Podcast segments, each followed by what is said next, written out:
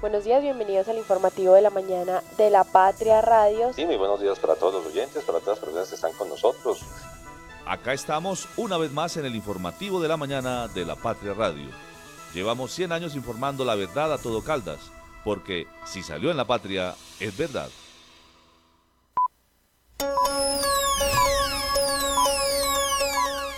El informativo de la mañana en La Patria Radio. Bueno, pues primero muy emocionante porque el trabajo, el esfuerzo, la disciplina y todo el empeño que le han puesto los deportistas durante este ciclo, durante estos cuatro años, ha dado sus frutos porque se vio el trabajo, la preparación, se vio la estructura que conformamos a nivel eh, deportivo.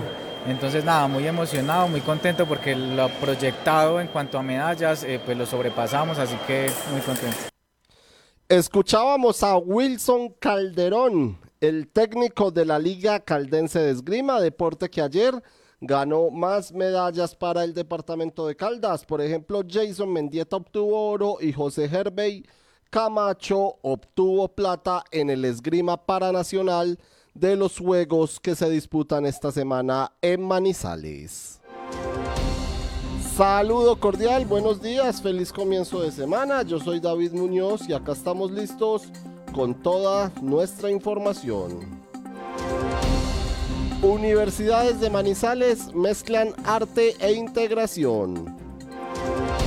Personería le jala las orejas a la alcaldía de Manizales por intervención al puente Vizcaya.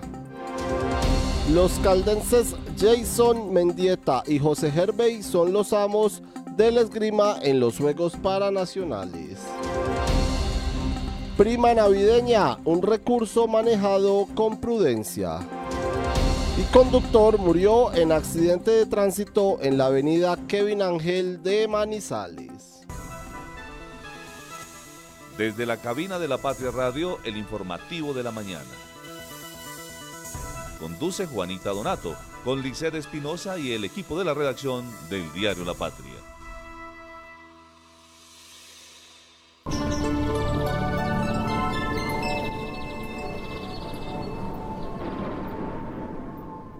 Siete de la mañana, cuatro minutos. Saludo cordial, bienvenidos todos sean a la información en este lunes 4 de diciembre ya. Acá estamos listos, dispuestos y preparados para brindarles a ustedes toda la información en el informativo de la mañana de la Patria Radio. Empezamos con el clima de nuevo. Una mañana soleada en la ciudad de Manizales, eso nos indica el clima, eso podemos ver desde la cabina de la Patria Radio. 14 grados de temperatura a esta hora en la ciudad y va a continuar subiendo porque se espera una temperatura máxima en de entre 22 y 24 grados en la ciudad de Manizales para este lunes. Lo podemos observar. La mañana o el fin de semana ha estado pasado completamente por sol. Mucho, la verdad, se siente mucha eh, temperatura en la ciudad de Manizales. La sensación térmica a esta hora es de 66 grados. Como les decimos, son 14 grados de temperatura en la capital caldense y este lunes estará pasado por sol, mayormente por sol. Habrá algunos momentos de nubes, pero las probabilidades o las posibilidades de tormentas realmente son bajas del 24%. Así que la recomendación para hoy, más que el paraguas, o bueno, paraguas para protegerse del sol, pero también es a usar bloqueador. El tráfico a esta hora. Observamos la movilidad a esta hora en la capital caldense cuando ya se empezarán a ver las vías un poco más vacías de lo habitual debido a que muchos ciudadanos empiezan a salir de la ciudad, a disfrutar de su periodo de vacaciones. Tenemos un amigo que ya está disfrutando de las playas de Cartagena y en fin varios ciudadanos eh, que empiezan a salir de Manizales y por eso observamos que hay eh, tráfico lento hasta ahora en la vía panamericana, pero más eh, reducido de lo normal, con menos espacio. Es exactamente en el carril que sale de la vía panamericana, que se encuentra con el que viene de la Enea y conecta el que sale más bien de Villa María y que conecta con la terminal de transportes Los Cámbulos, pues allí se observa algo de trancón, pero no tan prolongado como en otras ocasiones. También en la vía en Molinos, en el, esto es entre Villa María y la Florida, observamos algo eh, de tráfico lento hasta ahora. Es una vía secundaria, pero sí se presenta algo de trancón para las personas que esperen transitar por allí. Regresando a la vía panamericana, el resto de la vía fluye con completa normalidad y en el sentido estación Uribe, la N antes de llegar a la terminal de transportes, pues hay algo de tráfico, pero está más fluido. Nos vamos para el centro de la capital caldense y nuestro mapa virtual nos marca todo en verde el centro de la capital caldense, a excepción de un tramo en la avenida del centro en donde se encuentran los vehículos que vienen, eh, por ejemplo, de fundadores o del barrio Las Delicias a encontrarse con los que vienen del Parque Caldas por la Avenida del Centro. Allí sí se observa algo de trancón, también debido a los semáforos que hay en la ciudad. De resto fluye sin ningún inconveniente. Si nos eh, avanzamos hacia las avenidas principales de Manizales, la avenida paralela a esta hora con completa normalidad. Igual sucede con la avenida Santander. Y en los cedros también hay trancón, pero también está reducido con respecto a los días anteriores. Quiere decir que ha empezado a mermar el tráfico, ha empezado a mermar la normalidad. Quizás donde observamos algo más de tráfico el día de hoy es en el semáforo de Confa de la 50. De resto, la ciudad fluye sin ningún inconveniente. Este clic acaba de lograr que el día dure un poco más. Nuestra energía conecta los retos con soluciones energéticas para toda Colombia. Somos Gensa. Energía que conecta. Cotraman, una empresa al servicio del Oriente de Caldas. Viaje siempre con nosotros a Manzanares, Samaná, Bolivia, Pensilvania, Marquetalia, Marulanda y La Dorada. Informes al 312-260-0698. Santa Sofía se posiciona como el mejor hospital cardiovascular del país, con los equipos más avanzados, los especialistas mejor calificados, cinco quirófanos y unidad de cuidados intensivos quirúrgica para atender patologías de alta complejidad y cuidar la salud de su corazón. ¿Sabes qué sucede con el deporte, la economía, la política, el entretenimiento de Manizales, Caldas y el país? Suscríbete a La Patria Impresa tres meses por solo 92 mil pesos o a La Patria Digital por un año por solo 89 mil pesos. Y entérate de todo lo que pasa dentro y fuera de tu ciudad con La Patria, el periódico de casa. Informes 893-2880. Encuéntrenos siempre en podcast. Escúchenos en Spotify buscando La Patria Radio. Las primeras de primera.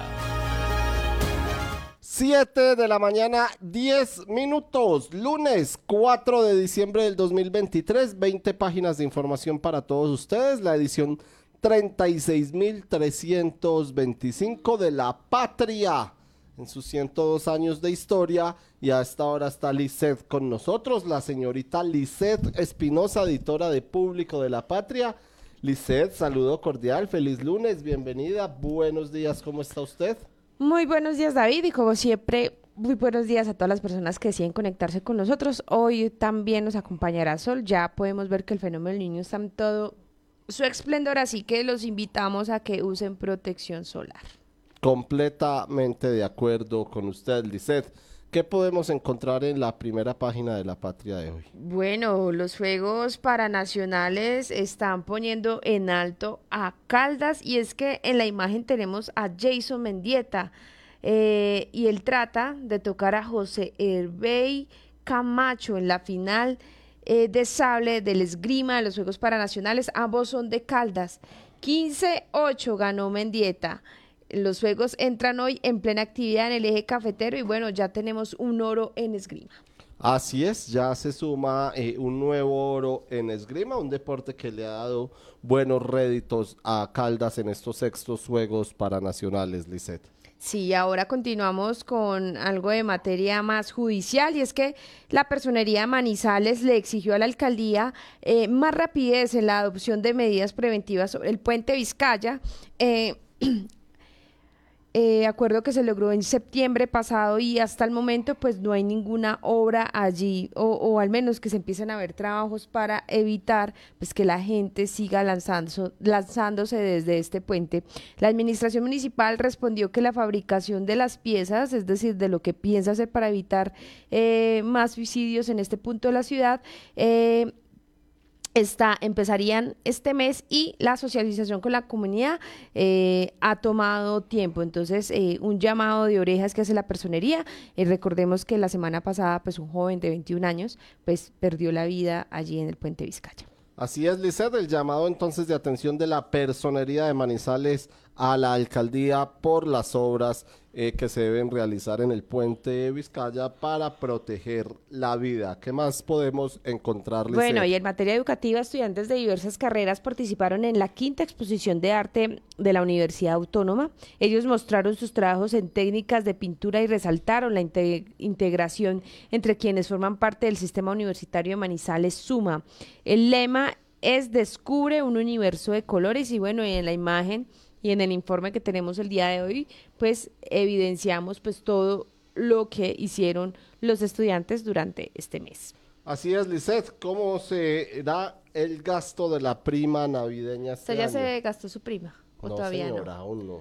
Bueno, hay gente que debido a sus quehaceres, pues prácticamente no tiene prima y eh, la mayoría de ellos son los con- encuestados por la patria, pues eh, dicen que primero las cosas están muy costosas y segundo, pues eh, no van a intervenir mucho, algunos no se la han gastado, otros ya no la tienen porque pues por deudas ya no cuentan con esa prima, pero acá tenemos pues todo lo que opinan algunos manizaleños consultados sobre qué harán con la prima. Y a muchos otros no se las han pagado tampoco. Se las pagan a, A ninguno del le han 15 de pagado. O sea, a nadie le han Pues pagado no la prima, a no ser quien- que alguien la haya pedido por adelantado, pero Así Eh, es, Lisette. Y finalmente, en nuestra columna del Lea Hoy, ¿qué pueden encontrar nuestros oyentes? Bueno, en nuestra columna tenemos eh, aquí, eh, los invitamos a que conozcan la primera universidad para discapacitados en Cali. También lo que dice el secretario general de la ONU, que cuestiona el acuerdo de industrias del petróleo y gas. Y también en Venezuela, pues hubo baja participación en el referendo en la disputa por Guyana. Y por último, pues en materia judicial, muere un conductor de carro en accidente de tránsito. 7 de la mañana, 14 minutos. Esa es nuestra primera página de información en este lunes, edición 36.325 de La Patria. La frase del día. Nos vamos a revisar la frase del día en este lunes. ¿Qué podemos encontrar de recomendación en cuanto a nuestra frase el día de hoy? Ya se la tenemos a todos ustedes porque la frase es de Tomás Edison y dice Lisette, el valor de una idea radica en su uso. Esa es la frase del día de hoy que nos entrega Tomás Edison. Es que materializar las ideas, David, hay veces se nos complica un poco y a veces para eh, materializarlas pues necesitamos de un equipo que nos ayude a cómo eh, llevar eso a cabo. Así que eh, por eso eh, es tan difícil pues tenerlas en uso. Entonces ahí es un trabajo fuerte de llevar Hay que accionar, sí, que no se Exacto. quede solamente en una idea. en una idea, sino como dice Tomás Edison, llevarla a su uso, hay que aplicarla. El editorial. Una pausa en la guerra. Humanizar la guerra parece un contrasentido, porque sí misma la guerra es inhumana, como lo podemos ver a diario con lo que sucede en el territorio palestino, en la franja de Gaza o en predios de Ucrania ante la invasión de Rusia. Por eso el editorial del día de hoy nos dice por- que por sí misma la guerra es inhumana. Por mencionar, estos son apenas eh, dos de los conflictos más mediáticos de los últimos tiempos y que siguen vigentes, pero son por lo menos una veintena de enfrentamientos similares que siguen presentes en el orbe sin que cuenten con el rechazo internacional y la búsqueda de salidas negociadas para evitar más muertos. Esa es una realidad en el mundo de las tecnologías de la información que deberíamos luchar para no aceptar, porque todas las vidas son iguales de importantes, no solo las que se cubren en vivo y en directo. El editorial de este lunes nos dice que la nueva visita del secretario de Estado de los Estados Unidos a Israel en pleno cese al fuego esta semana mostró un cambio de discurso del país del norte y aliado protector del Estado judío o de, eh, o de Estados Unidos y al instar a que se protejan las vidas de civiles a que no ataquen a que no se ataquen los escenarios de la ONU y a que en caso de que se lleguen los combates al sur no se vaya a hacer de la misma forma que se hizo en el norte y que ya dejó por lo menos 15 mil muertos. No es tolerable, dice el editorial, que esto para el mundo y cada vez eh, son más los países que se suman a rechazar la cantidad de bajas civiles y sobre todo de niños por los ataques indiscriminados. Sin embargo, más tardó Blinken en abandonar el suelo israelí que en reanudar este, los bombardeos que en pocas horas dejó más de un centenar de muertos. Es evidente que el primer agresor fue el grupo terrorista Hamas y que Israel tiene derecho a defenderse ante la barbarie, pero un Estado que se asume democrático no puede actuar con la misma actitud de quien desdeña de las normas internacionales de los derechos humanos y del derecho internacional humanitario. Y concluye el editorial del día de hoy diciendo que en Colombia sabemos el daño que causa a las familias y a la sociedad el tener un ser querido secuestrado. Se tiene que rechazar este sistema en todas sus formas, incluso como la moneda de cambio que pretende jamás. Es necesario que se siga trabajando en contar con una autoridad palestina que pueda gobernar Gaza, pero completamente independiente de Hamas, que debe desaparecer como es el empeño del pueblo de Israel, pero de nuevo advertirnos, se debe tener cuidado de no seguir ahondando la barbarie y la tragedia humanitaria del pueblo palestino. Desde el 2 de octubre del 2023 hasta el 16 de febrero del 2024, ven, compra y participa en el sorteo del vehículo Renault Quid 2024. Aplican condiciones y restricciones. Cable Plaza, un encuentro, una experiencia. Conectar personas con soluciones energéticas es la idea que mueve a Gensa, una empresa con más de 400 colaboradores que trabajan por brindarle energía a su país. Somos Gensa, energía que conecta. ¿Sabes qué sucede con el deporte, la economía, la política, el entretenimiento de Manizales, Caldas y el país? Suscríbete a La Patria Impresa tres meses por solo 92 mil pesos o a La Patria Digital por un año por solo 89 mil pesos. Y entérate de todo lo que pasa dentro y fuera de tu ciudad con La Patria, el periódico de casa. Informes 893-2880. Encuéntrenos siempre en podcast. Escúchenos en Spotify buscando La Patria Radio. 7 de la mañana, 20 minutos. Saludo muy especial a todas las personas que se conectan a esta hora con nosotros. Gracias a todos ustedes por estar en el informativo de la mañana de la Patria Radio. Lisset, vamos a comenzar también con la información que tenemos en nuestra nota de abrir el día de hoy, no sin antes saludar de manera muy especial a Nancy García, a Manuel Ibáñez, a Marta Cecilia Largo, a doña Marta Cecilia Luna y también a el sombrerito Manizales, a todos que se conectan a esta hora con nosotros y nos dejan su saludo, un saludo muy especial para todos ustedes. Gracias por su sintonía y por sus bendiciones, Lisset. Víctimas por accidentes de tránsito en Manizales se reducen en un, en un 23,26%, ya les vamos a hablar de eso, pero como les decimos, empezamos con la personería de Manizales que les jala las o le jala las orejas más bien a la alcaldía de la ciudad por la intervención en Vizcaya.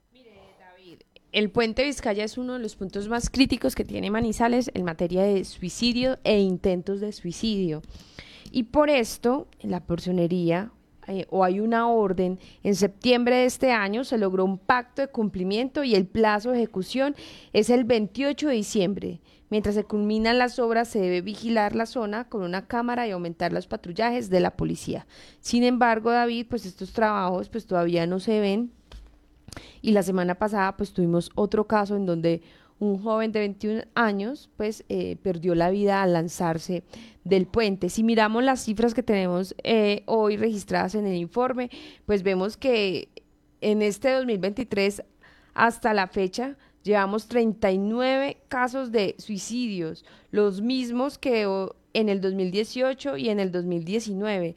La cifra más baja, David, eh, la tenemos en el 2016 en donde registramos 20, pero de esa fecha hasta ahora, pues el aumento es notorio y se puede ver pues en lo que tenemos el día de hoy. Entonces, por esto, pues el llamado eh, que hace la personería, porque en cuanto a materia de salud mental, David, pues no se ha hecho absolutamente nada. Usted recordará que hubo un programa, yo no sé si todavía lo implementa la alcaldía, que se llamaba La vida es bella y eso era un bus que llegaba a los, a los barrios a como a mostrar todo el portafolio de servicios que tenía eh, la alcaldía. Y digamos que fue muy cuestionado por quienes eh, pues han tenido problemas mm, de este tipo porque dicen pues que no todo es bello, la vida tiene sus sus también sus, sus grises. Y lo que hay que hacer es buscar mecanismos para que y esas canales de, de atención para que la gente pues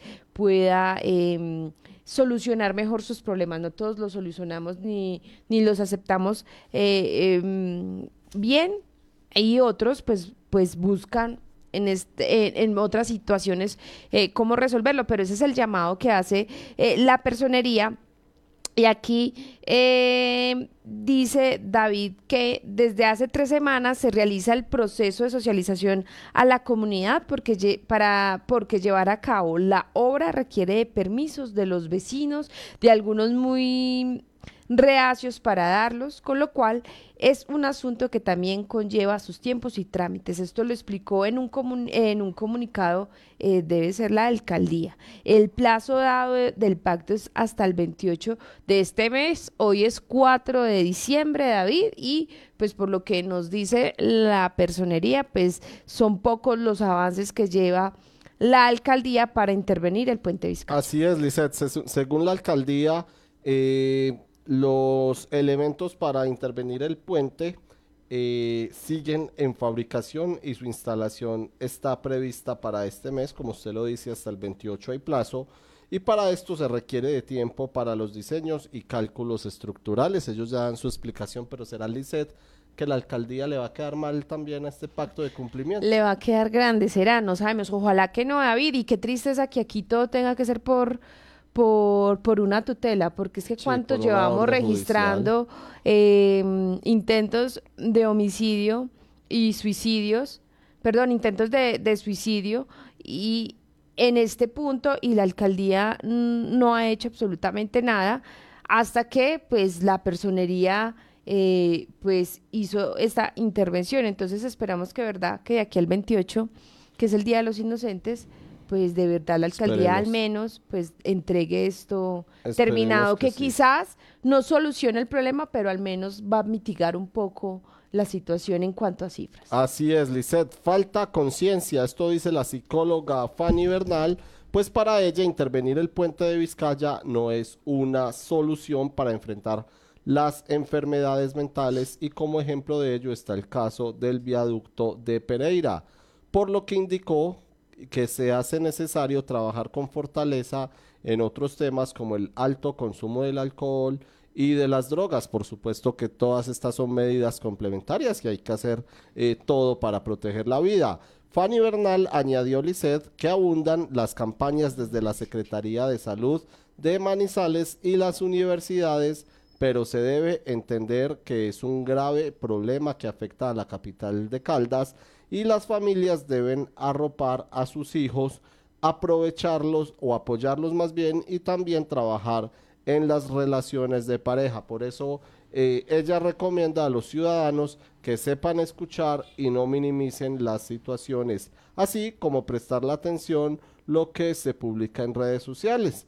Eh, prestarle atención a lo que se publica en las redes sociales, no aplaudir eso y ofrecer acompañamiento. Por eso la personería le jala las orejas a la alcaldía de Manizales por la intervención en el puente Vizcaya como mecanismo para proteger la vida, Lisset. Vamos a hablar un poquito del universo de colores en las universidades de Manizales, Lisset, porque los estudiantes de diversas carreras participaron o participan en la quinta exposición de arte en la Universidad Autónoma.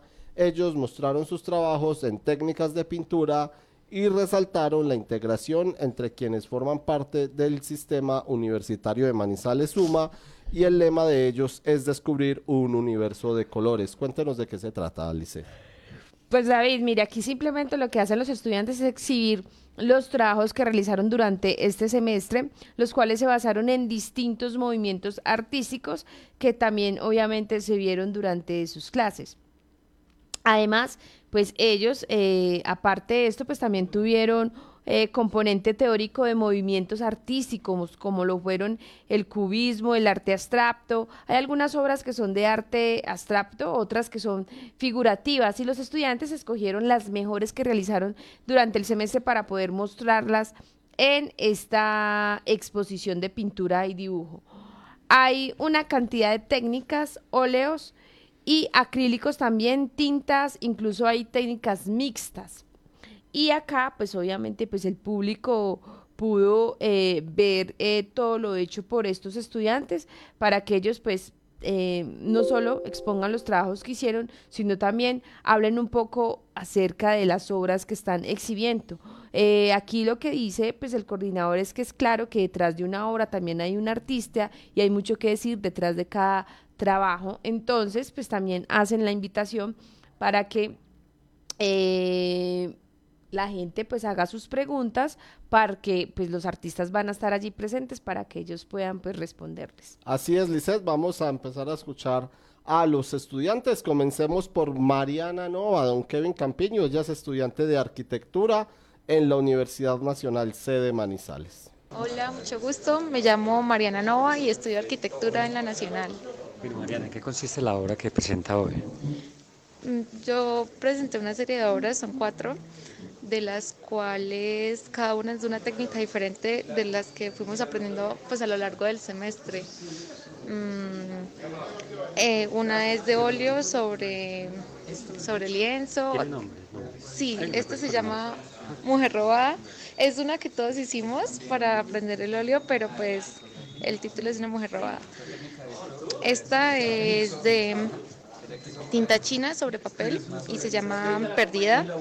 Esta es de pintura acrílica y se llama Infierno. y esta se llama Medusa y es de eh, grafito. se llama Mujer Robada?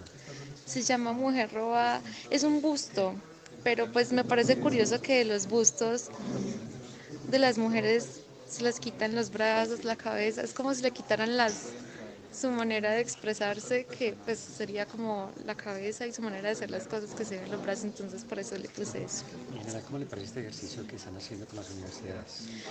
Pues este ejercicio de poder ver una materia de otra universidad, pues yo que soy de la Nacional, estoy viendo acá en la Autónoma, me parece pues bastante interesante y bastante provechoso para uno porque pues puede aprender habilidades nuevas que aplica después. Aparte también es un intercambio pues con otra gente, uno conoce gente de otras universidades y eso pues es muy bueno, es muy chévere. 7 de la mañana, 30 minutos. Ahí estaba entonces la estudiante de arquitectura de la Universidad Nacional sede Manizales presentando su obra, como ella lo dice, una serie de cuatro obras cada una en técnicas diferentes que fue aprendiendo a lo largo del semestre. Escuchemos también a Juan Pablo Noreña Londoño, estudiante de Ingeniería Industrial.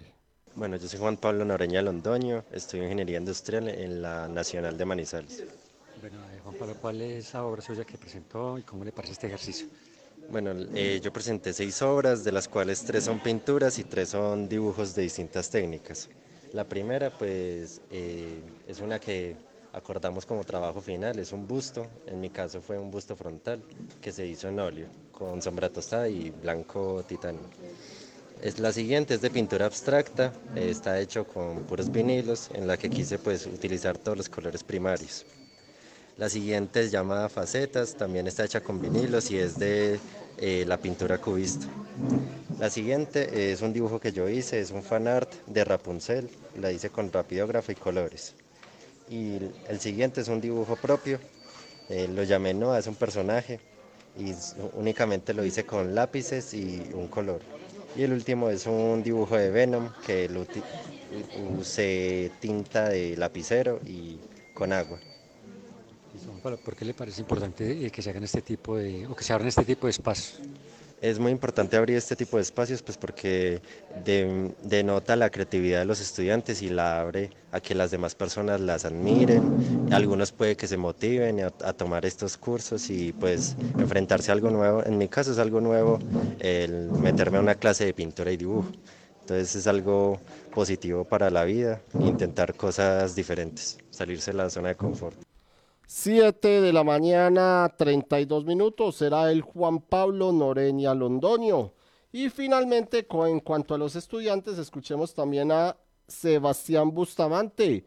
Él es alumno o estudiante de Ingeniería Mecánica en la Universidad Autónoma. Eh, mi nombre es Sebastián Bustamante Sánchez, eh, de la Universidad Autónoma de Manizales, estudio Ingeniería Mecánica. Sebastián, ¿en qué consiste la obra que presenta hoy aquí en esta muestra? Bueno, eh, pues primero tenemos un cuadro aquí pintado al óleo de un busto de mujer eh, que se hizo pues, para enseñarnos, digamos, a lo que son la difuminación de sombras eh, con un solo color y con blanco.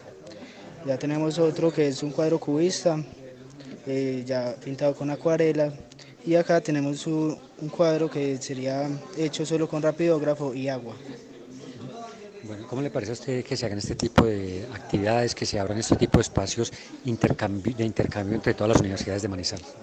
Pues es importante eh, tanto como para la universidad como para uno como estudiante, ya que digamos yo que soy de ingeniería mecánica, pues es bueno salir de la rutina, tanto digamos de las materias que son propias de la ingeniería, aunque hay muchas que son didácticas y eso, es bueno salir como de, esa rutina y también digamos junto con las otras universidades es bueno tener ese tipo de relaciones con diferentes personas que no sean solo de acá de la universidad. Bueno, y tenemos, escuchemos por último a Manuel Alejandro Pinilla Rojas, él es docente del Departamento de Diseño y Arte de la Universidad Autónoma de Manizales, en donde pues dicta dibujo y pintura, es una materia libre que oferta pues esta universidad y también pues para alumnos de eh, otras universidades que integran el sistema universitario de Manizales conocido como SUMA. Sí, Manuel Alejandro Pinilla Rojas. Soy docente del Departamento de Diseño y Arte, específicamente hoy em, de la materia dibujo y pintura, que es una materia libre que se oferta tanto acá internamente en la universidad como también por convenio suma a otras universidades de, de Manizales. ¿En qué consiste la exposición que vamos a ver hoy? La exposición de hoy consiste en em, exponer trabajos que se realizaron durante el semestre en los cuales se basaron en distintos movimientos artísticos que también se vieron. No solamente la clase fue práctica, sino que también tuvo un componente teórico de algunos movimientos artísticos como lo fueron el cubismo, el arte abstracto. Sí, hay algunas, algunas obras que son de arte abstracto, otras que son figurativas.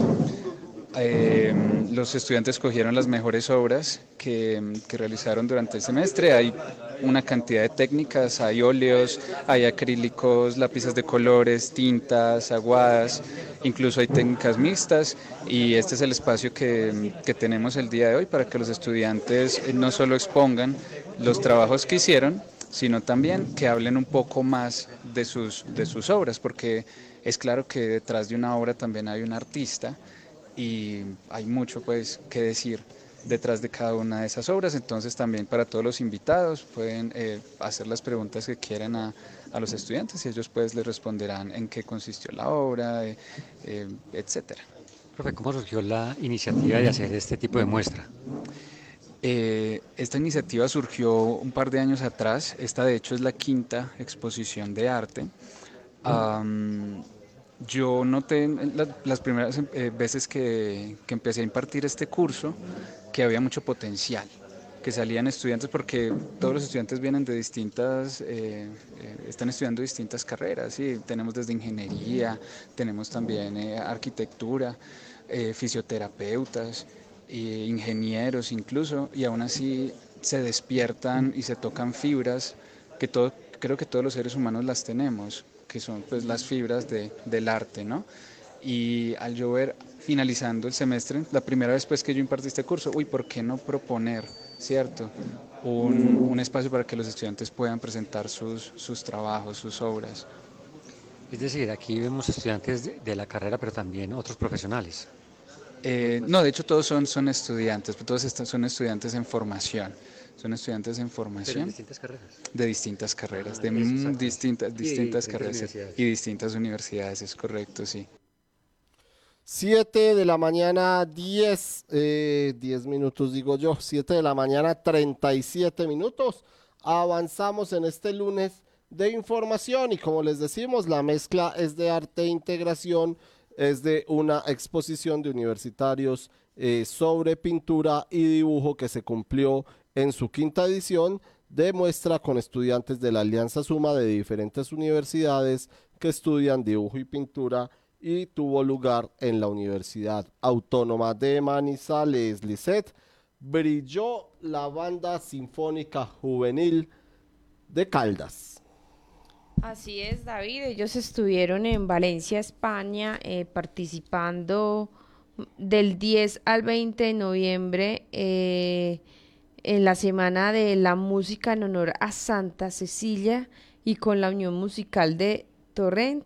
Esta agrupación la integran 43 jóvenes músicos de instituciones educativas de Norcasia, Pensilvania, Victoria, Anserma, Río Sucio, Viterbo, Marulanda, Aguada, Salamina, Neira, La Merced, Villa María y Manizales.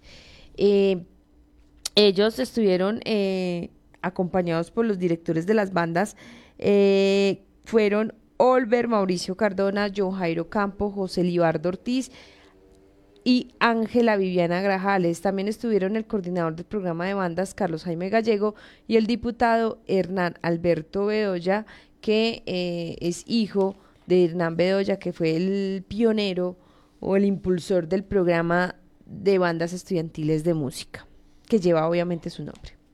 Los, eh, entonces la banda sinfónica de juvenil Lisset, que brilló en España, estuvieron en Valencia del 10 al 20 de noviembre. Buen, buen resultado entonces para estos eh, músicos de los 13 municipios de Caldas. Sí, tuvieron tres presentaciones allí en España. Eh, ese era, es un, e, era un evento pues que los invitaron por la Semana de la Música, más no era una, una competencia.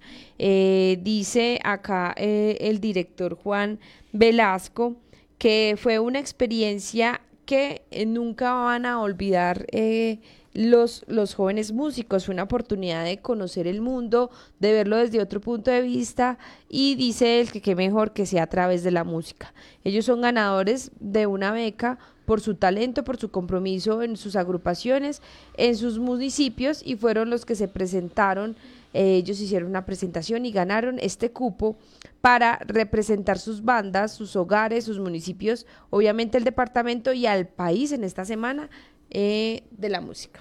Así es, Lisset, la banda sinfónica juvenil de Caldas que brilló entonces en España.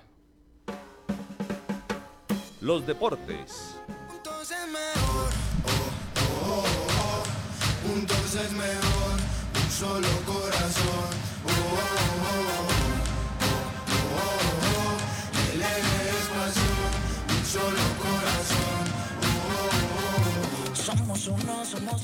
Siete de la mañana, 40 minutos. Muchas gracias, Lisette, por su completa información.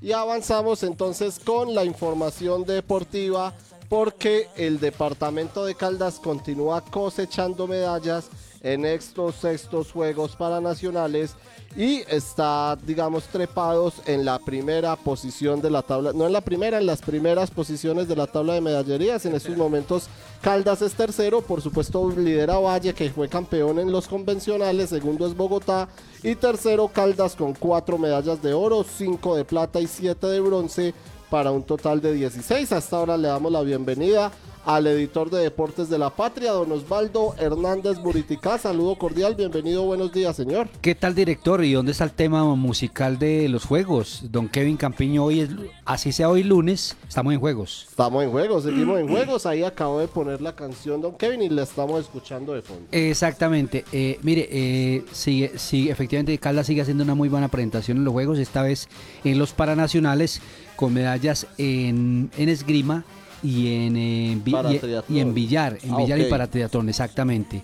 Y este fin de semana ayer fue un día muy bonito en el Coliseo Menor, en el nuevo espacio, un nuevo Coliseo Menor que fue remodelado en donde se lograron tres medallas, no ayer, ayer se lograron dos, pero se consiguieron este fin de semana tres medallas de oro en eh, esgrima con eh, José Iber Camacho y, y el otro Jason chico, David y Jason. Mendieta, exactamente.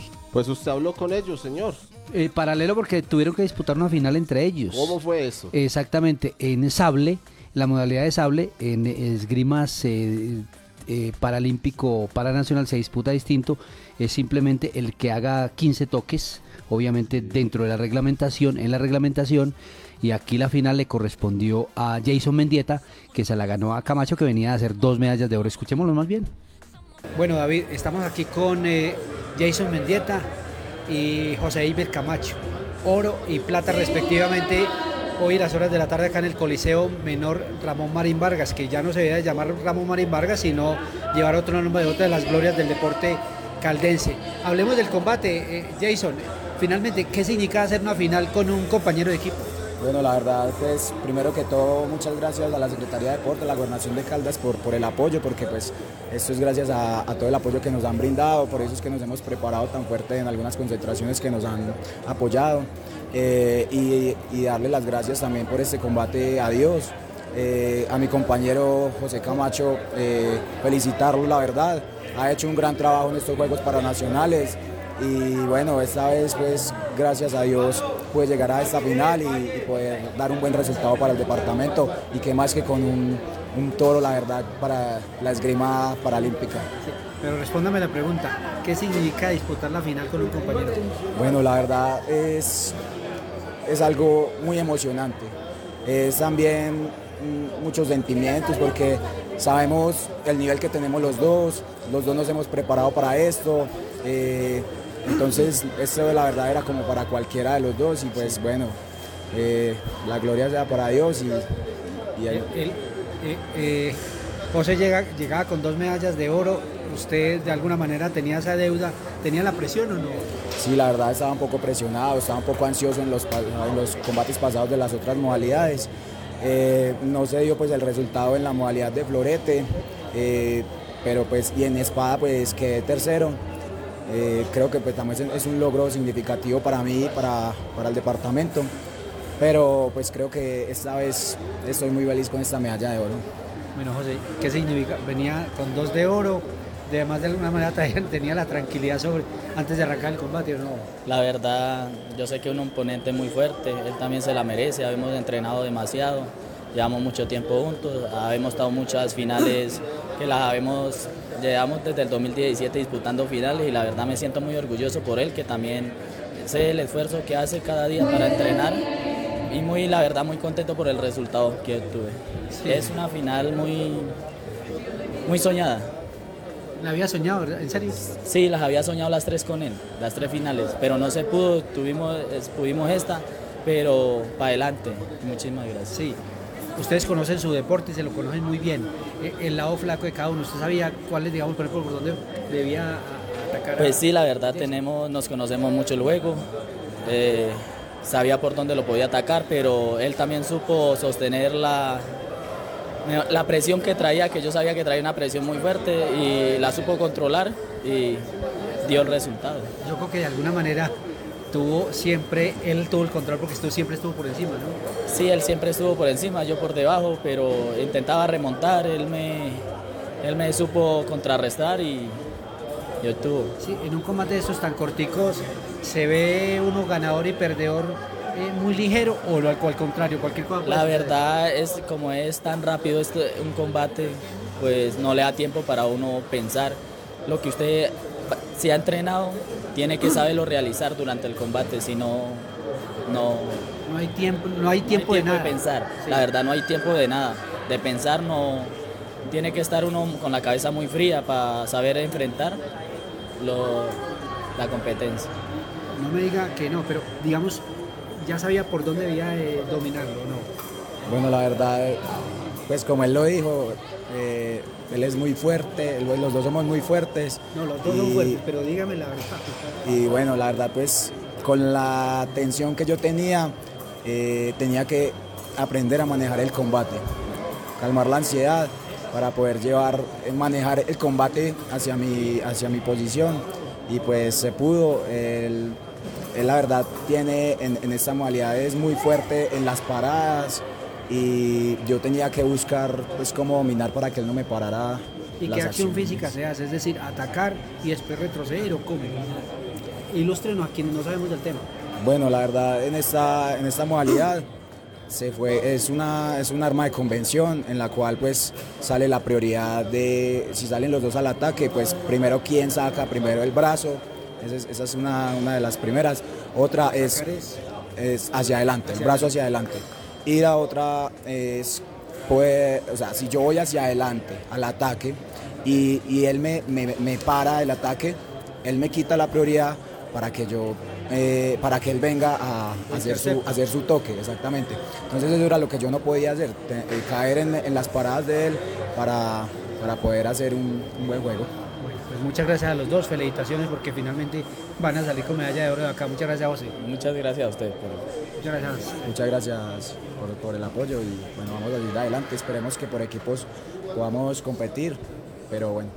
Mire, eh, las cuatro de oro de Caldas, para que hagamos un contexto, David, José Iber Camacho tiene eh, dos medallas de oro, una en esgrima, una para Jason David Mendieta y la otra para Juan Esteban Patiño.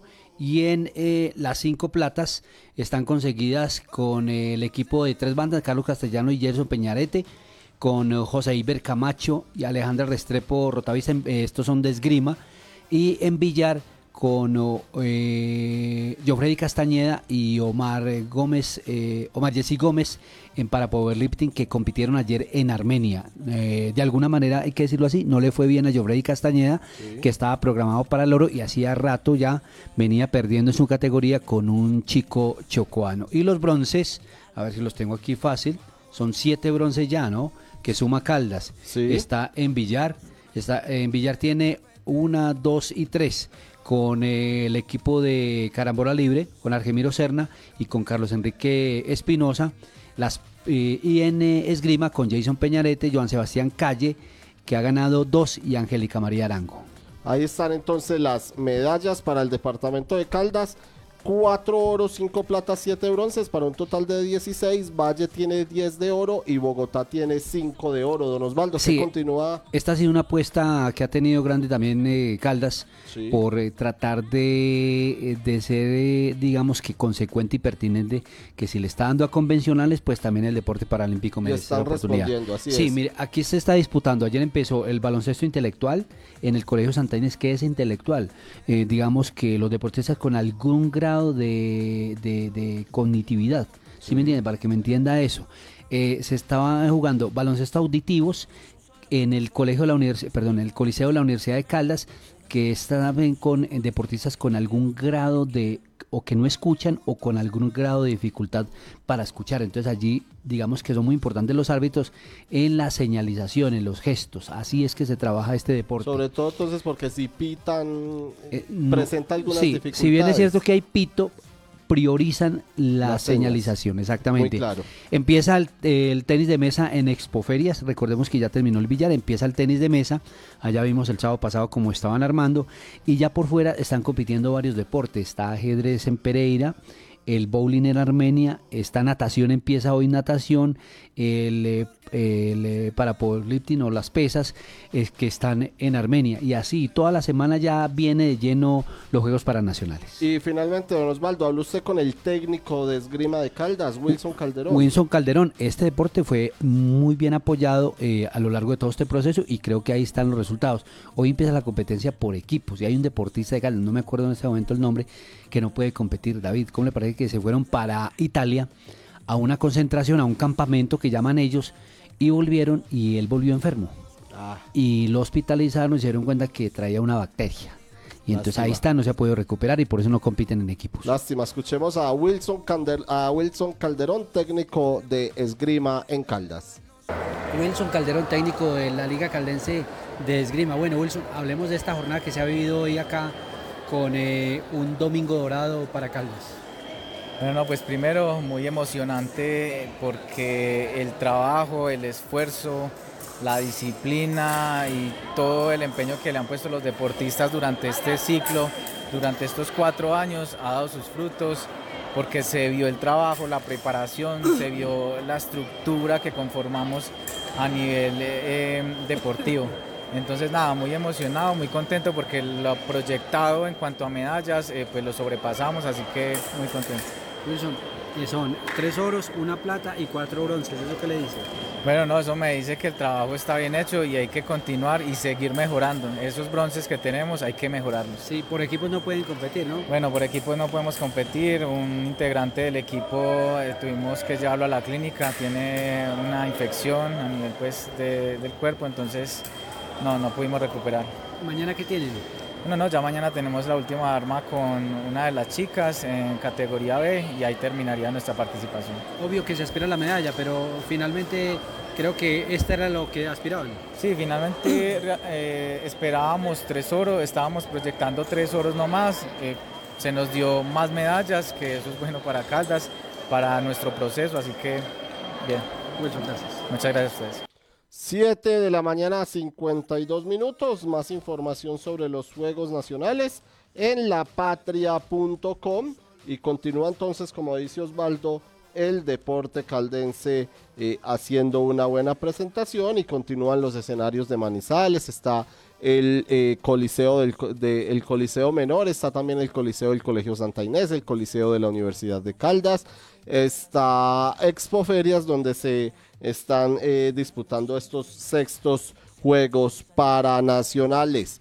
Así que ustedes eh, conectados entonces con la mejor información de estas justas. Origen Caldas, los invitamos a que revisen nuestra portada de ayer, también a que revisen nuestras redes sociales, allí pueden encontrar una linda eh, portada, una linda imagen con los 19 medallistas entre sencillos y por equipos que obtuvieron medallas en los pasados Juegos Nacionales. Hablamos de 19 medallistas de oro, incluidas eh, o incluido el equipo de porrismo conformado por cuatro chicas y, dos chicos, quienes se colgaron la medalla de eh, oro en los pasados vigésimos segundos Juegos Deportivos Nacionales que terminaron hace una semana. Voluntad política, respaldo económico, conocimiento y continuidad son algunos factores que reconocen hoy dirigentes técnicos y deportistas para valorar la séptima posición en los Juegos Nacionales de Caldas con 18 oros más la de porrismo 19 que es un deporte de exhibición, 34 platas y 42 bronces. Los, los invitamos a revisar el análisis que hizo Osvaldo con el secretario del Deporte de Caldas, Andrés Felipe Marín Villada, también con dirigentes técnicos y deportistas sobre esta presentación valorable, destacable del Departamento de Caldas en los Juegos Nacionales. Eje Cafetero 2023 que encabezó la nadadora Estefanía Gómez Hurtado con tres medallas de oro, así que los invitamos a que revisen nuestra edición de ayer de la Patria con Origen Caldas y la gran presentación que tuvo el departamento en los Juegos Nacionales. Cambiamos de tema y hablamos de otros deportes. Eh, tercero en la Vuelta al Futuro, el caldense Simón Loaiza fue tercero en la clasificación general individual de la Vuelta del Futuro que ganó el paisa Jerónimo Calderón. El subtítulo fue para el también antioqueño José Miguel Aristizábal. Por su parte, en la rama femenina en prejuvenil, primera fue Luciana Osorio de Antioquia, segunda María Paula Rodríguez de la Liga del Casanare y tercera eh, Estefanía Castillo de la Liga de Risaralda. Alemania, campeón del Mundial Sub-17, don Kevin Campiño, espero que haya visto el partido, sábado, seis y media de la mañana. Alemania consiguió su primer título mundial sub-17 de fútbol al derrotar 4-3 desde el punto penal a Francia, que remontó para empatar la final a falta de 6 minutos, 2-2 en el marcador después de que el equipo alemán se quedara con 10 jugadores. La final en el estadio Manhattan de Sur Surakarta repitió la del europeo jugada hace seis meses en Budapest y como aquella se volvió a resolver desde los 12 pasos a favor del equipo que dirige Christian Burke que previamente había dejado fuera de la lucha por el título a España en cuartos y semifinales a Argentina también por penaltis. La selección Colombia de fútbol femenino empató 0-0 con Nueva Zelanda el sábado en el estadio El Campín de Bogotá en un partido amistoso de preparación para los Juegos Olímpicos de París 2024. Ni las sudamericanas ni las oceánicas lograron marcar en el Estadio El Campín, a donde llegaron miles de personas, acaso debido a los 2.640 metros de altitud de Bogotá. 0-0 entonces el empate de la selección Colombia femenina ante Nueva Zelanda, la tricolor que tuvo la ausencia de Linda Caicedo por lección pero tuvo el resto de sus jugadoras que disputaron el pasado Mundial Femenino.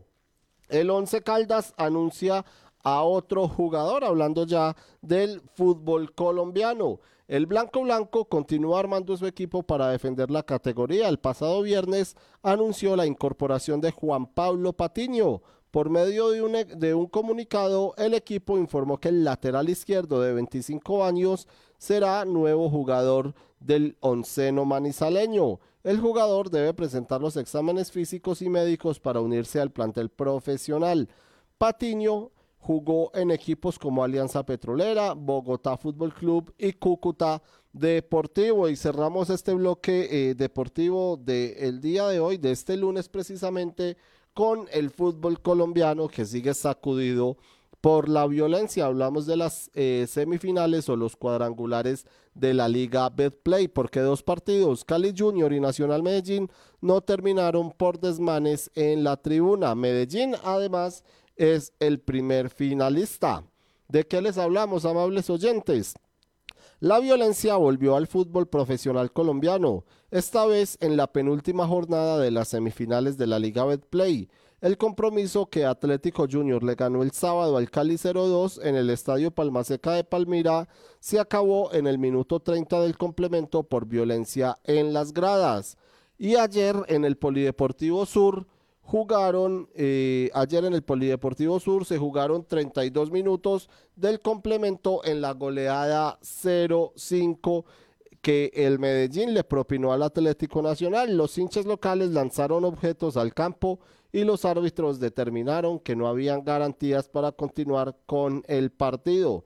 Entre tanto, el Deportes Tolima sufrió un inesperado revés al perder en casa 0-1 con Águilas Doradas y aplazó su clasificación a la final. La victoria de los visitantes dirigidos por el ex seleccionador de Venezuela y de Bolivia, César Farías, llegó a dos minutos de finalizar el juego y con este resultado aseguraron su participación en la Copa Libertadores del 2024, el primer torneo internacional en la historia de Águilas Doradas. Y anoche, en el último juego, Medellín aseguró el cupo a la final tras la victoria 1-0 del América ante Millonarios en Cali, don Darío Augusto Cardona. Un saludo muy especial para usted.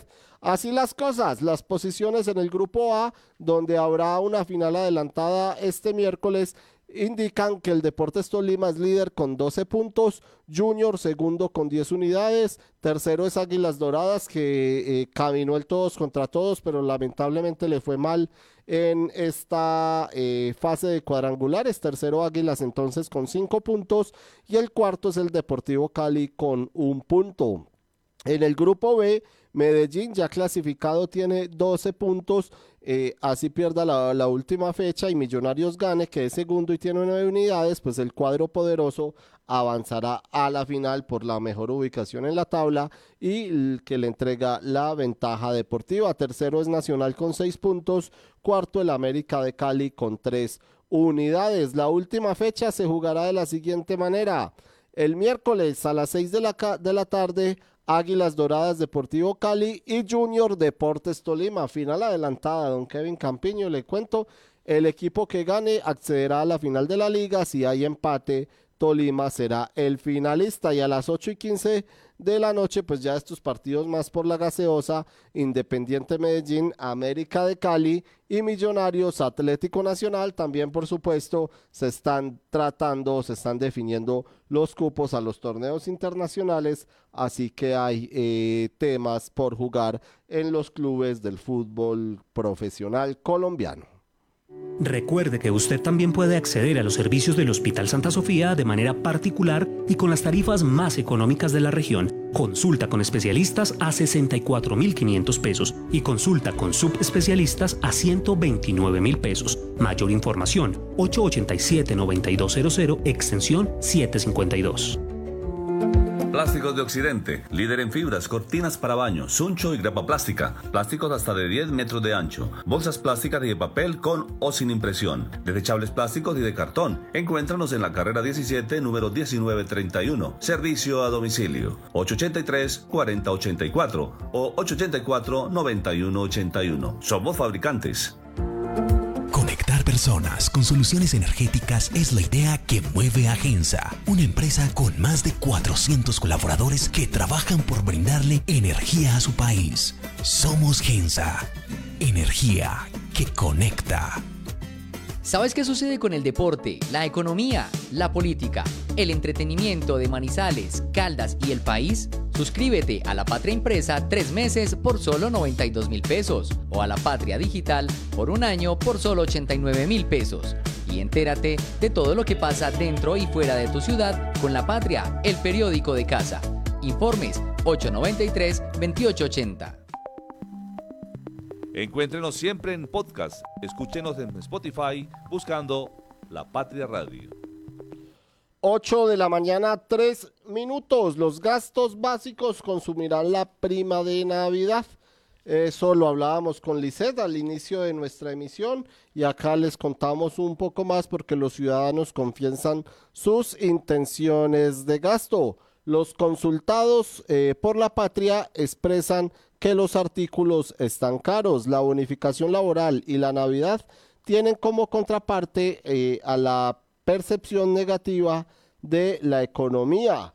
Para unos, la prima decembrina es un alivio económico, para otros, un reconocimiento mínimo por su trabajo del año. Para la mayoría, sin embargo, es una bonificación pasajera en sus bolsillos, pues su llegada coincide con la temporada navideña y juntas incentivan mayores gastos de los hogares. Ante el ambiente de consumo promovido por Navidad, la patria le preguntó a nueve manizaleños en qué utilizarán esta presentación social o esta prestación social obligatoria regulada por la ley 1788 del 2016 que tiene como plazo máximo de pago el 20 de diciembre. Alístese en entonces oyentes. La cautela de las compras debido a una generalizada mala percepción de la economía estuvo presente en la mayoría de las respuestas que fueron enfáticas en diferenciar las prioridades de los pagos innecesarios. Escuchemos a algunas personas como a Julián Andrea Salazar, como a Juliana Ortiz, también tenemos a Liliana Arbeláez Loaiza, Daniela Cardona, Alejandro González, a Esteban Molina, entre otros, vamos a escuchar lo que nos dijeron, por ejemplo, también Karen Vergara, Valentina Hidárraga y Luz Enid Valencia. En regalos de Navidad no, no pienso gastar en regalos de Navidad. ¿Y eso es más o menos que el año pasado? Obvio que es mucho menos a lo que me gasté el año pasado. ¿El año pasado cuánto fue? Mucho desperdicio de dinero, por ahí unos 4 o 5 millones tal vez. ¿Y por qué este año no piensa gastar dinero para Navidad? Porque las personas independientes tuvimos yo creo que una recesión económica muy fuerte este año. Eh, los negocios independientes eh, fueron muy pesados, entonces no estaban dando utilidades o por el momento los míos no. Entonces vamos a recuperarnos, vamos a ponernos al día en los que debemos, proveedores y pagos. Es más importante que tener cosas que no necesitamos. Pues a ver, yo qué te digo, eh, no pienso gastar mucho dinero. Eh, me gusta invertir como en salud y comprar regalos útiles como para, para ellos, que realmente pues eh, que realmente le sirva, algo útil. ¿Cuánto sería lo que invertiría en esto? Sí, por ahí pues yo tengo dos hijos, tengo una nieta. De todas, pues yo pienso que por ahí que unos, yo pienso que unos 600 mil pesos más o menos. Y eso es más o menos que lo que gastó el año pasado en regalos de... de Es menos. Menos. ¿El Sí. año pasado cuánto fue? El año pasado pues yo les di un sobre a cada uno con su dinero. Y el Sí, yo creo que ajá, por ahí un millón. Eh, me fueron, se me fue en dinero. Y, y, porque este año va a gastar menos que el pasado.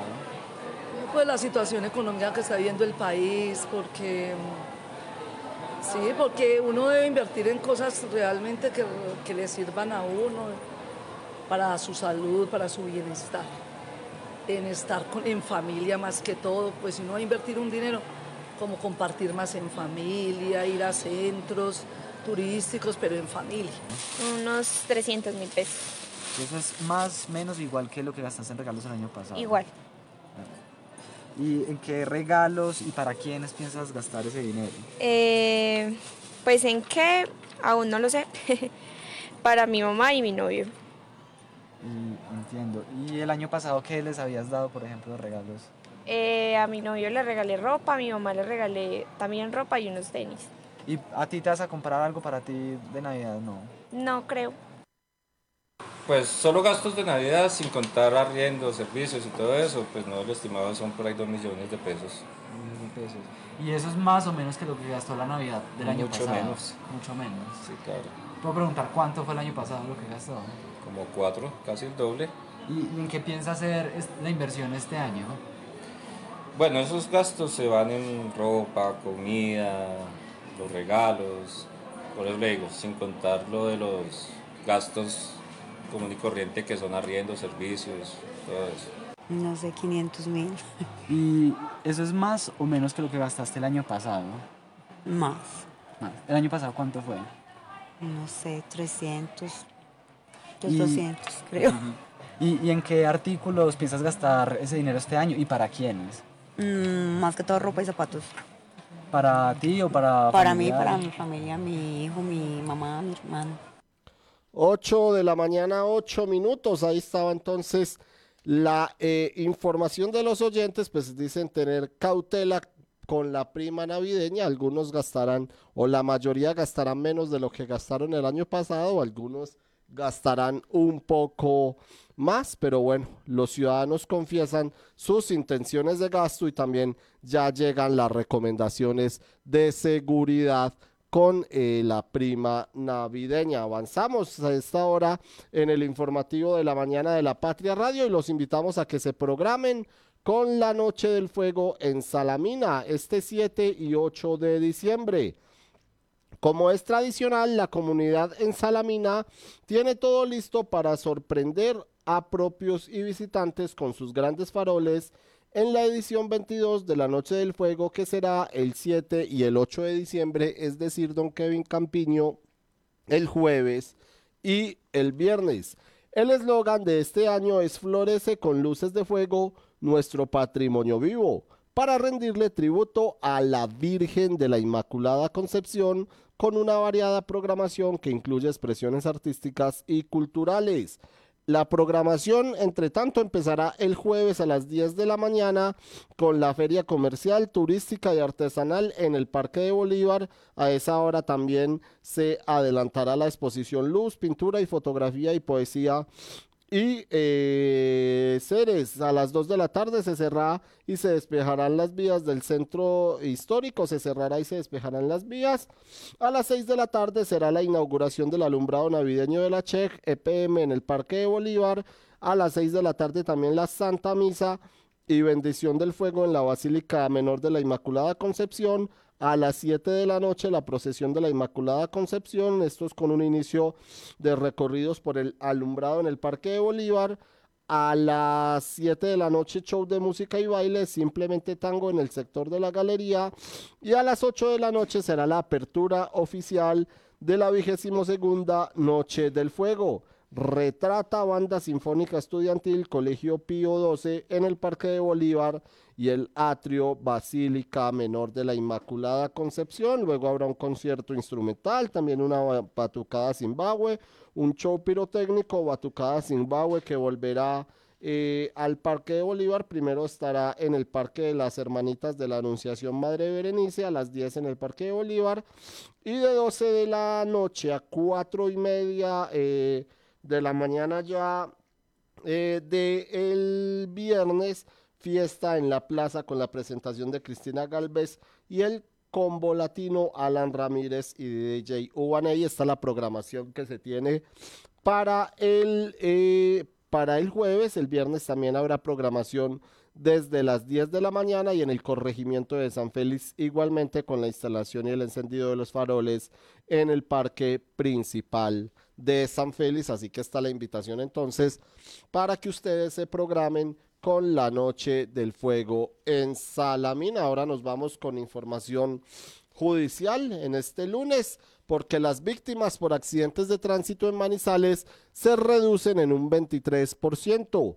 Un hombre que salía de una fiesta el sábado en la madrugada de una graduación recordó el momento cuando el vehículo en el que se movilizaba Julián Castaño Suárez de 25 años lo rebasó a alta velocidad en la avenida Kevin Ángel. El reloj marcaba la 1 y 30 de la mañana aproximadamente cuando a la altura de la calle 60 al conductor lo interceptó un grupo de personas que le pidió transitar con lentitud. Al principio, ante las caras de pánico, pensó que se trataba de un robo. Sin embargo, le indicaron que más adelante había ocurrido un accidente fatal.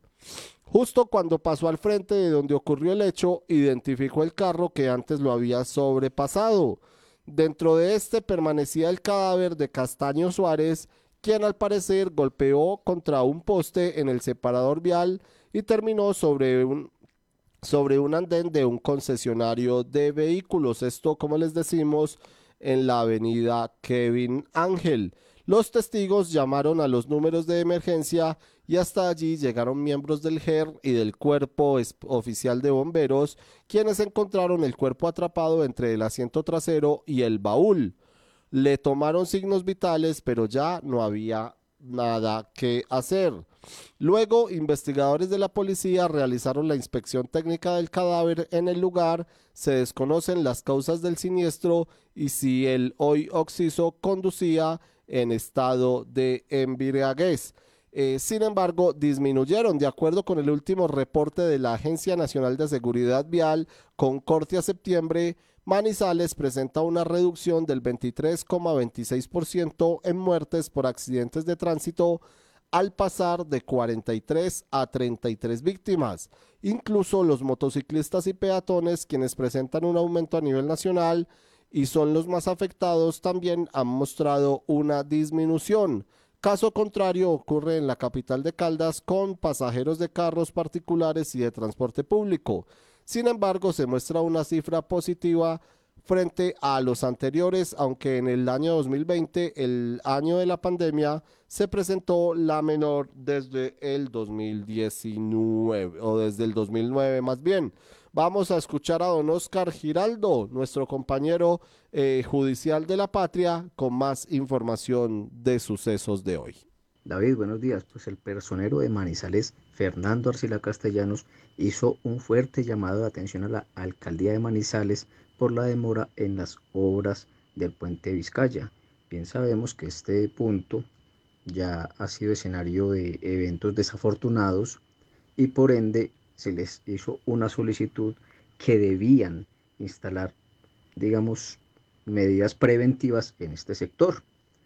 Sin embargo, todavía no se ven estas medidas. Lamentablemente contamos una nueva víctima y bueno, esperemos que la alcaldía acelere.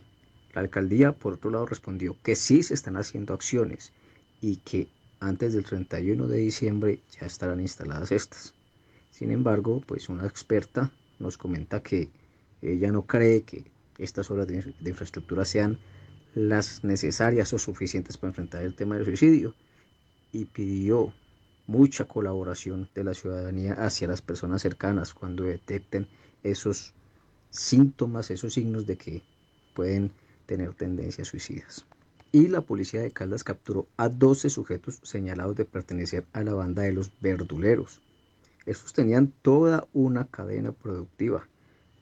Parecían prácticamente unos buenos empresarios. Lo que no se tenía en cuenta era que lo que ellos vendían era lo que hurtaban en fincas de varios municipios de Caldas. Una vez lo hurtaban, lo transportaban, lo almacenaban en bodegas y posteriormente buscaban a sus clientes.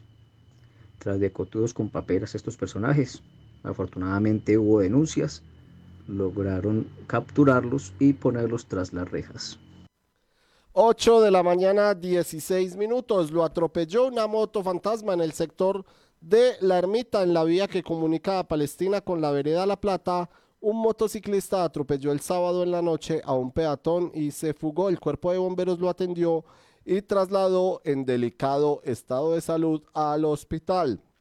El jueves murió Juan David Castro Vázquez, quien permaneció dos semanas hospitalizado luego de que un carro lo golpeó y cayó eh, y huyó. El conductor también escapó en Solferino, Manizales y algunas víctimas fatales en Manizales en accidentes de tránsito en el año 2009, como le mencionábamos, fueron 48, en el año 2010 61, en el año 2015 se redujo a 47 en el año 2019 fueron 39, en el 2020 32, en el 2021 41, en el 2022, en el 2021 45, en el 2022 54 y hasta la fecha en el 2023 van 33 eh, víctimas fatales. A esta hora vamos a escuchar a la ya le voy a decir a quién vamos a escuchar, don Kevin Campiño, vamos a escuchar a la teniente coronel Liliana Andrea Jiménez Falla, comandante de la Policía Caldas, quien nos habla de la desarticulación de una banda delincuencial, los del filo, dedicada al tráfico de estupefacientes en Neira. En las últimas horas, mediante la diligencia de registro y allanamiento adelantadas en el municipio de Neira, fueron capturadas 12 personas por orden judicial y dos en flagrancia por los delitos de concierto para delinquir y tráfico, fabricación y porte de estupefacientes, quienes serían los presuntos integrantes del grupo delincuencial denominado Los del Filo, dedicados a la comercialización de estupefacientes. Importante decirles que después de 11 meses de labores investigativas con agentes encubierto y la recolección de importante material probatorio, se logró dejar al descubierto el modus operandi y los roles de cada uno de los integrantes de este grupo delincuencial con injerencia en los municipios de Filadelfia y Neira.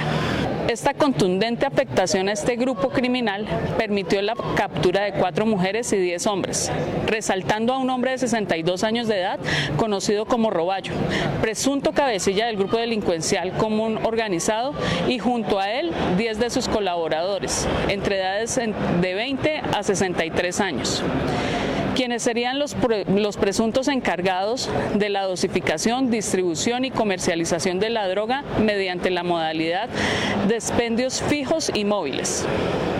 A estas personas se les incautó 386 gramos de marihuana, 1.192 gramos de bazuco, 12 celulares, materiales utilizados en la dosificación, empaque de los estupefacientes y dinero en efectivo, al parecer producto de la venta de los estupefacientes. Los capturados fueron dejados a disposición de la Fiscalía 20 local de Manizales por los delitos antes mencionados. Invitamos a nuestra ciudadanía a denunciar de manera oportuna a las líneas de emergencia 123 o al número celular 316-480-7875, línea segura contra el microtráfico. Denuncien por favor las personas y sitios dedicados al tráfico de estupefaciente con el objeto de lograr resultados contundentes en pro de la convivencia y seguridad ciudadana.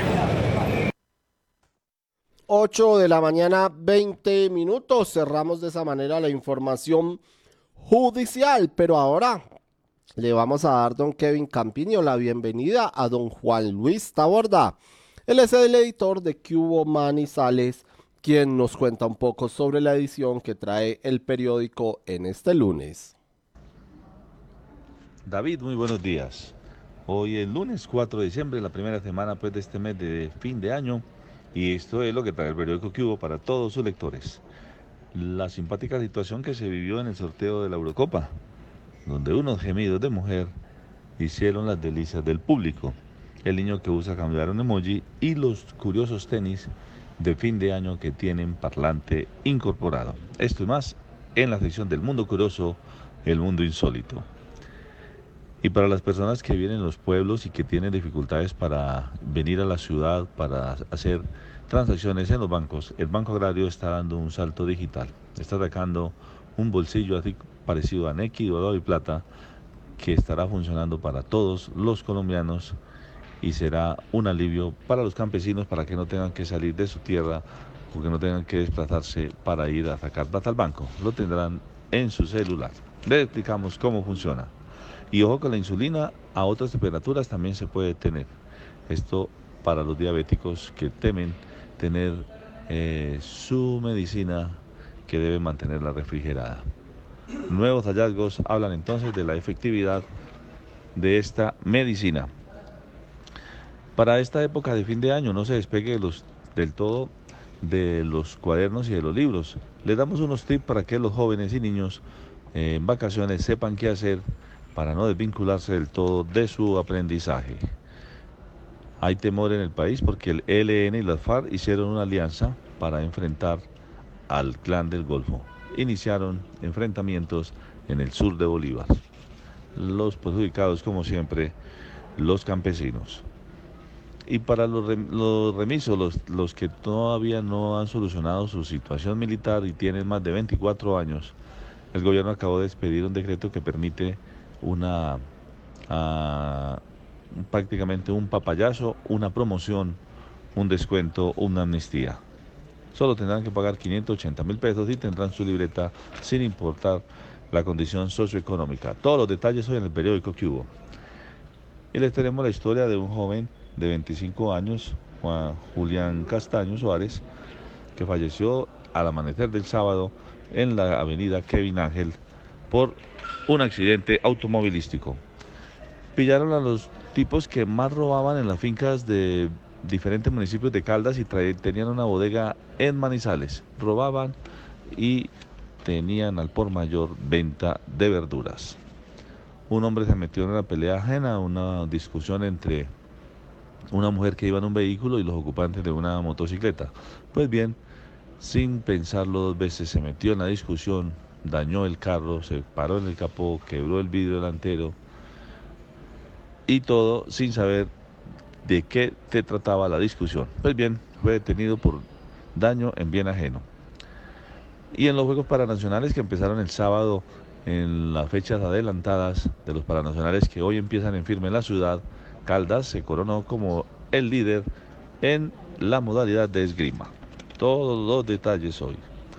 El fútbol colombiano, el profesional, se llenó de violencia, dos partidos fueron suspendidos y el fútbol profesional colombiano lamentablemente vuelve a tener los brotes en las canchas. Programa de que ya viene la noche del fuego, este 7 y 8 de diciembre en Salamina.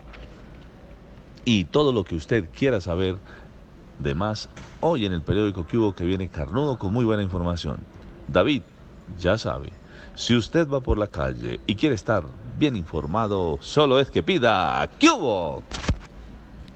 Muchas gracias a don Juan Luis Taborda, el editor de Cubo Manizales. Vamos terminando ya este informativo de la mañana de la Patria Radio. Se nos va yendo la mañana, se nos va yendo el día y se nos va yendo diciembre también. Don Kevin Campiño a las 8 de la mañana, 25 minutos.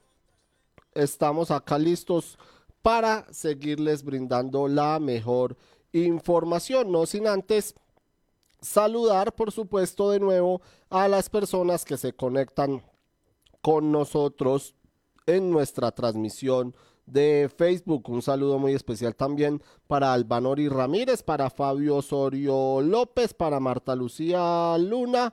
Muchas, muchas gracias a todos y un abrazo navideño también para todos ustedes. Gracias por estar conectados con nosotros en nuestra información. Mientras tanto les comentamos que Antonio Gutiérrez cu- cuestiona el acuerdo de industrias de petróleo y gas. Esto lo hizo en la COP 28 en Dubái, en Emiratos Árabes. La intención para el 2050 es realizar operaciones neutras en carbono. El secretario general de la ONU, Antonio Guterres, afirmó ayer que las personas eh, que las que las más, más bien afirmó ayer que las promesas hechas en la COP28 en Dubái por medio de centenar de empresas de la industria del petróleo y gas se quedan muy cortas para abordar de forma significativa la crisis climática. Guterres reconoce que es un paso en la buena eh, en buena dirección o en la buena dirección y afirmó que la carta de la descarbonización del petróleo y gas firmada no aborda el tema fundamental del consumo de combustibles fósiles. El medio centenar de, el medio centenar de industrias signatarias responsables de, la, de más del 40% de la producción global del petróleo se comprometieron en esa carta o en, sí, en esa carta a realizar operaciones neutras en carbono para el 2050, poner fin a la quema rutinaria de gas en antorcha en 2030 y a reducir casi a cero las emisiones de metano. El metano precisamente un potente gas de efecto invernadero que es un componente primario del gas natural y es responsable de aproximadamente un tercio del calentamiento global, recordó Guterres. Entre los firmantes eh, se encuentra la Abu Dhabi Nation Oil Company, la petrolera nacional de Abu Dhabi, frente a la cual está el presidente de la COP, dos- eh, de la COP 28, Sultan Al Jaber, así como Aramco y también se incluyen grandes empresas europeas como Repsol, la noruega pública Equinor y la francesa Total Energies. Supimos que. Se quedó afuera. El encendido del alumbrado navideño de Manizales se realizó el pasado viernes primero de diciembre, actividad que contó con presentaciones artísticas y las palabras de los funcionarios de la CHEC, Aguas de Manizales, Simbama y la alcaldía de Manizales. La curiosidad del evento fue que el alcalde Carlos Mario que, que al alcalde Carlos Mario Marín no lo ingresaron a la zona VIP donde estaba ubicada la prensa y funcionarios de dichas entidades. ¿Será que temen que se les pregunten por otros temas? Amanecerá y veremos o tal vez quisieron evitar una nueva silbatina para el alcalde de Manizales. Preocupación por la fotodetección. La Secretaría de Movilidad recibió la autorización de la Agencia Nacional de Seguridad Vial para instalar dos puntos de fotodetección en las avenidas Santander y del centro que permitirán multar por cinco infracciones de tránsito. El límite de velocidad de 30 kilómetros ya empieza a preocupar a conductores, pero ante la alta accidentalidad y la irresponsabilidad al volante, estas decisiones impopulares deberían ser una solución práctica, aunque hay que pensar primero en un proceso educativo de los ciudadanos que se empeñe en volver consciente y en vol- en volver consciente y cumplir las normas y conducir como lo exigen. De esta manera cerramos el informativo de la mañana de la Patria Radio. A continuación, hola Manizales, gracias a todos ustedes por estar conectados con nosotros.